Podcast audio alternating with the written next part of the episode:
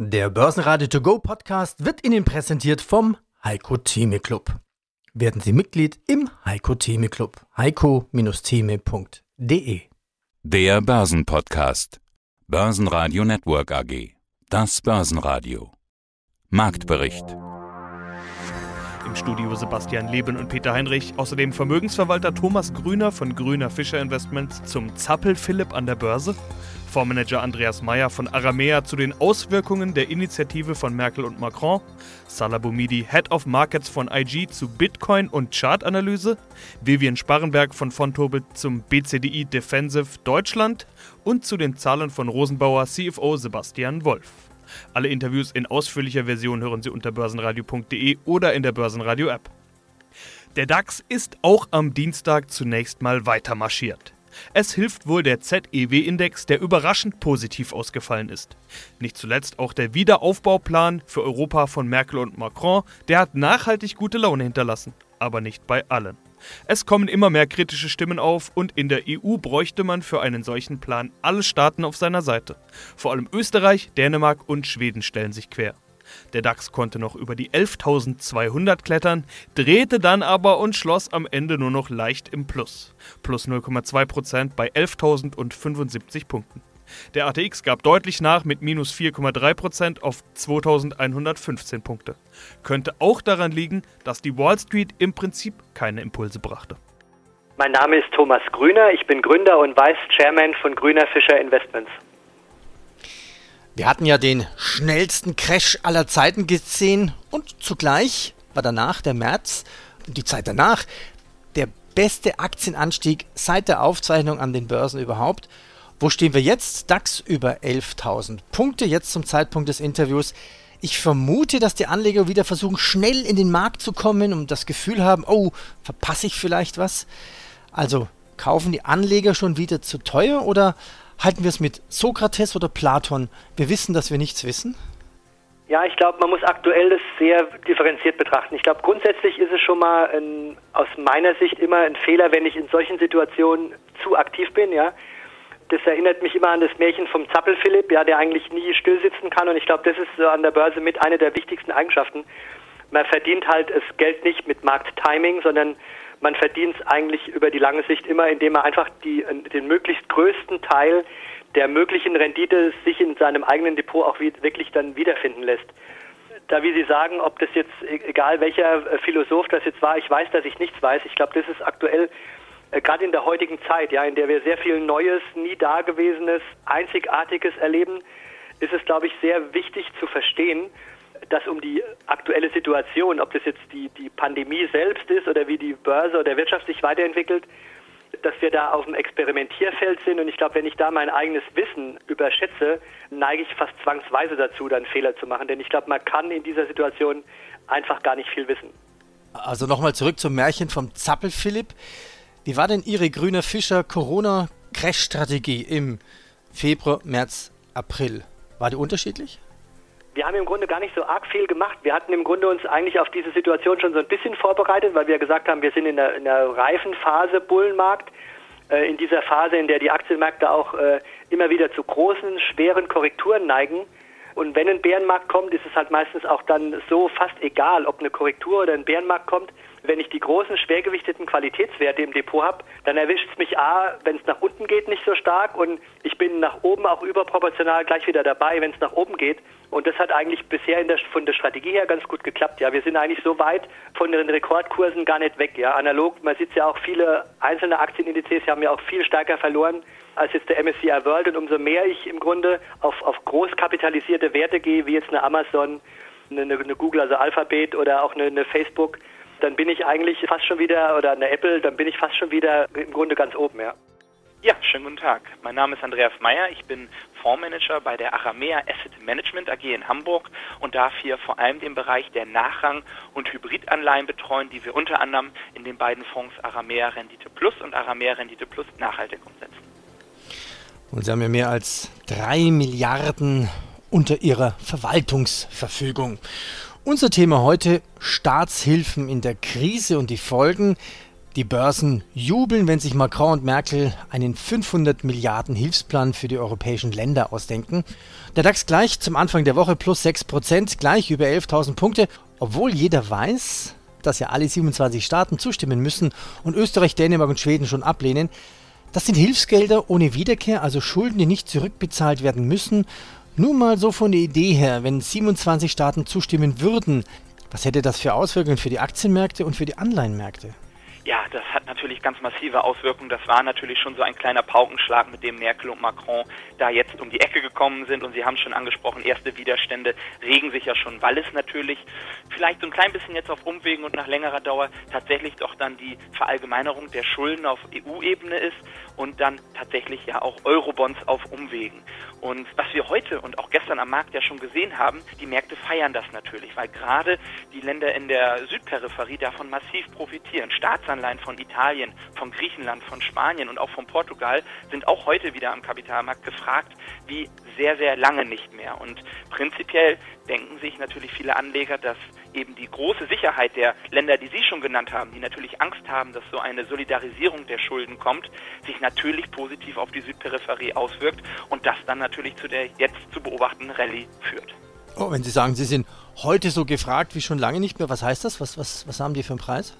Na, man sieht ja relativ schnell, wie deutlich eben diese Staatsanleihen, und da guckt man sich in der Regel zehnjährige Staatsanleihen, einengen in den Spreads. Bei Spanien steht momentan nur noch ungefähr 65 Basispunkte, also 0,65 Prozent, die sie bekommen, wenn sie für zehn Jahre bei Spanien dabei sein wollen. Bei Griechenland sind es nur noch in Anführungsstrichen 1,8 Prozent, bei Italien beispielsweise um die 1,6 Prozent ungefähr. Und das sind eben massive Bewegungen, die wir da zuletzt gesehen haben, weil tatsächlich sehr, sehr viele Anleger am Anleihemarkt sagen, ja, Risk on, diese Assets, die kann man wieder haben, wenn eben auch Deutschland, Frankreich und die genannten Länder wie zum Beispiel Österreich, Dänemark oder Schweden für die Zeche dann zahlen.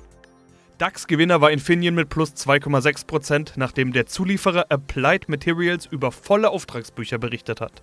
Weitere Gewinner waren die Allianz mit plus 2,1%, die im Branchentrend zulegen konnten, und MTU, die schon im Laufe des Tages einer der stärksten DAX-Verlierer waren. Zu Börsenschluss ging es bis auf plus 1,6%. DAX-Verlierer waren Wirecard mit 2% Minus. Hier gab es Meldungen über erneute Klagen gegen Wirecard. Diesmal klagt ein Hedgefondsmanager. Weitere Verlierer waren die Telekom mit minus 2,2% und Bayersdorf mit minus 2,5%. Einen wunderschönen guten Tag. Mein Name ist Salah Boumidi, ich bin Head of Markets bei IG und Sie erhalten bei uns täglich interessante Marktanalysen, Strategien und Marktbeobachtungen und Kommentare von uns. Jetzt hast du gesagt, es lassen sich mit Chartanalyse gute Renditen erzielen.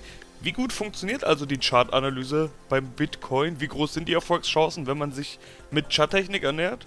Aus meiner Hypothese noch sehr groß, denn ich habe mir mal die Mühe gemacht, auch schon seit 2015 kümmere ich mich darum, auch charttechnisch und statistisch diesen Markt zu analysieren und die Hypothese zu bestätigen, dass man an Kryptowährungsmärkten mit der Chartanalyse äh, profitabel sein kann. Das liegt für mich ganz einfach daran, wenn wir uns die Effizienzmarkthypothese von Herrn Eugene Farmer, Nobelpreisträger in den Wirtschaftswissenschaften, mit dieser Hypothese mal anschauen. Er sagt ja letztendlich, Märkte, die informationseffizient sind, ja, wie zum Beispiel der DAX, da bringt es in dem Sinne nicht mehr viel mit Charttechnik abnormale Renditen zu erwirtschaften, also sprich immer eine, eine hohe Trefferquote zu haben und damit positive Trades zu generieren. Aber in Märkten, für mich im Umkehrschluss sozusagen, in Märkten, die nicht informationseffizient sind, das ist der Bitcoin. Wir sind hier keine Regularien, Intransparenz, gewisse Informationsvorteile gibt es hier. Manchmal wird der Markt auch so ein bisschen gepusht aus Nachrichten und ja, da sehen wir, das ist durchaus kein effizienter Markt und umgekehrt bedeutet das für mich, man kann mit der Charttechnik hier durchaus Renditen erwirtschaften. Ich habe das nicht einfach mal salopp nur so gesagt, sondern ich habe das mal statistisch untersucht, ohne Berücksichtigung von Kosten erstmal. Letztendlich habe ich einmal eine Buy-and-Hold-Strategie von 2012 bis 2020 durchgeführt, wo ich einfach gesagt habe, ich habe den Bitcoin einfach gehalten, gekauft und schlafen legen, à la Costellani sozusagen und habe dabei auf der anderen Seite eine MACD-Strategie genutzt, wo ich den Crossover, den Kreuzungspunkt der MACD-Linie und Signallinie genutzt habe und darauf eine Handelsidee entwickelt. Und immer dann, wenn diese Signale entstanden sind, gekauft oder verkauft habe. Und letztendlich konnten wir sehen, dass wir hier eine signifikant bessere Rendite erwirtschaften mit dieser MACD-Strategie, einen geringeren Drawdown haben und eine viel höhere Sharp Ratio. Also sozusagen für jede weitere Einheit, die wir an Risiko eingegangen sind, haben wir im Vergleich zur Buy-and-Hold-Strategie hier auch ein großes Markup an Zusatzrendite erwirtschaften können. Das zeigt letztendlich Märkte, die ineffizient sind. Bei denen lohnt es sich, es immer noch mit der Charttechnik äh, zu arbeiten. Und es gibt sehr einfache Chartformationen ob es eine Handelsspanne ist, ein aufsteigendes Dreieck, ja, ein absteigendes Dreieck, eine Flagge, das sind alles Chartformationen, die ich gerne in meinen Webinaren oder bei mir auch bei IG gerne vorstelle und in meinen Twitter-Posts auch immer wieder zeige und mit denen man sehr einfach arbeiten kann, weil man schöne Kursziele erzielen kann und somit auch sein Risiko und Money Management letztendlich im Griff haben kann. Mein Name ist Vivian Sparenberg und ich bin Produktmanagerin bei Fonto. Wir wollen über ein neues Produkt von Ihnen sprechen auf den BCDI Deutschland Index. Das steht für börse.de Champions Defensiv Index Deutschland. Frau Sparrenberg, was ist das für ein Index und was ist das für ein Produkt? Also der kurz gesagt BCDI-Index ist, glaube ich, schon bei vielen Leuten bekannt oder bei einigen Anlegern bestimmt schon bekannt. Den gibt es bereits auf US-Aktien und auch auf europäische Auswahlaktien. Und wir haben jetzt in Zusammenarbeit mit der Börse.de hier ein neues Zertifikat aufgelegt, ein Open-End-Partizipationszertifikat auf dem BCD Deutschland Index, der sogenannte Champions Index, wie er auch immer so gerne genannt wird, der sich halt auch wirklich mal auf Deutschland spezialisiert und nicht immer nur die USA im Blick hat oder Europa, sondern einfach mal ganz äh, deutsch bleibt. Die Idee ist nicht neu, Sie hatten es schon gesagt. Wollen wir trotzdem mal ein bisschen eintauchen? Champions ist da natürlich ein ganz entscheidendes Stichwort. Wann ist ein Unternehmen denn ein Champion? Also es ist nicht neu, ja. Wer es noch nie gehört hat oder wer auch noch nie vom BCDI von den anderen gehört hat, Champion oder Defensive Champions, wo es jetzt auch über den BCDI geht, sind eigentlich Aktien, die aufgrund der von Börse.de Aktienbrief erfolgreichsten Titel sind, also die nach Auswahlkriterien hier halt den Status Champions erhalten oder Champion erhalten. Und das sind halt langfristig erfolgreiche Aktien und werden anhand von relativ, sage ich mal, einfachen Kriterien einfach zusammengestellt. Es muss halt wirklich ein einfaches Geschäftsmodell dahinter stehen, hinter den Aktien, um ein Champion zu sein. Man muss eine starke Markenbekanntschaft haben in Deutschland, wenn man sich jetzt nun mal den BCD Deutschland anschaut. Und damit hat man halt dauerhafte Wettbewerbsvorteile durch die Markenbekanntschaft zum Beispiel und man muss die Aktienkurse, wenn man sich jetzt die mal dazu anschaut, Aktienkurse müssen hier unterdurchschnittliche Kurskorrekturen haben, also sie müssen nicht so tief fallen wie der Gesamtmarkt zum Beispiel oder unterdurchschnittlich oder aber trotzdem hier überdurchschnittliche Kursgewinne erzielen. Also wenn es nach oben geht, sind sie überdurchschnittlich, wenn es nach unten geht, sind sie unterdurchschnittlich. Was eigentlich relativ einfach zu erklären ist, sage ich mal so. Und dann hier muss das Unternehmen aber auch mindestens erstmal zehn Jahre an der Börse sich behaupten, also an einer regulierten Börse in Deutschland notiert sein und mindestens drei Monate auch eben diesen Champion-Stempel bekommen haben. Und dann ist man schon auf dem guten Weg in die Champions League. Ja, guten Tag, Sebastian Wolf, Firma Rosenbauer in der CFO. Wir hatten uns Anfang des Jahres unterhalten und da hatten Sie einen Satz gesagt, den ich sogar als Überschrift unseres Interviews gewählt hatte. Sie hatten gesagt, 2019 war ein gutes Jahr, 2020 wird ein sehr gutes Jahr. Das war allerdings zu einem Zeitpunkt, als wir noch weit entfernt waren von Corona-Krise. Covid-19 hatte damals noch nicht mal seinen Namen und eine globale Pandemie war auch noch nicht zu erahnen. Sie sind spezialisiert auf Feuerwehr- und Löschfahrzeuge. Das sind Güter, die kennen keine Krise, beziehungsweise Brandschutz kennt keine Konjunktur. So haben sie das auch mal gesagt. Ja, heute sprechen wir über ihr stärkstes Q1 der Unternehmensgeschichte. Ein paar Monate später. Allen geht's schlecht, außer Ihnen. Trifft Sie Corona gar nicht? Ja, dann würde ich heute die Aussage revidieren und würde sagen, 2019 war ein gutes Jahr. 2020 wird ein vergleichbar gutes, oder vergleichsweise gutes Jahr.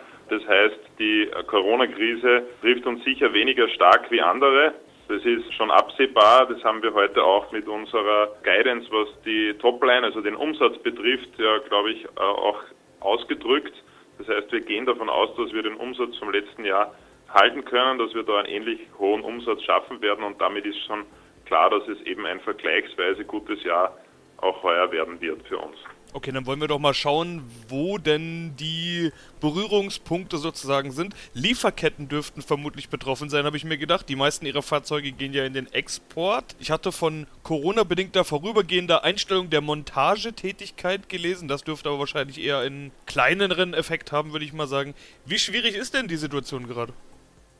Genau, also wir haben den Betriebsurlaub, der normalerweise im August stattfindet, auf April vorgezogen. Wir gehen also davon aus, dass wir das Kapazitätsniveau in Summe auf das Jahr fast halten können. Und was die Lieferkette betrifft, haben wir das auch natürlich mit der Kurzarbeit abgefedert, um hier synchron mit den Lieferketten unser Volumen auch zu reduzieren und sind jetzt wieder dabei, das Produktionsvolumen schrittweise nach oben zu fahren. Börsenradio Network AG Marktbericht Der Börsenradio To Go Podcast wurde Ihnen präsentiert vom Heiko Theme Club. Werden Sie Mitglied im Heiko Theme Club. heiko-theme.de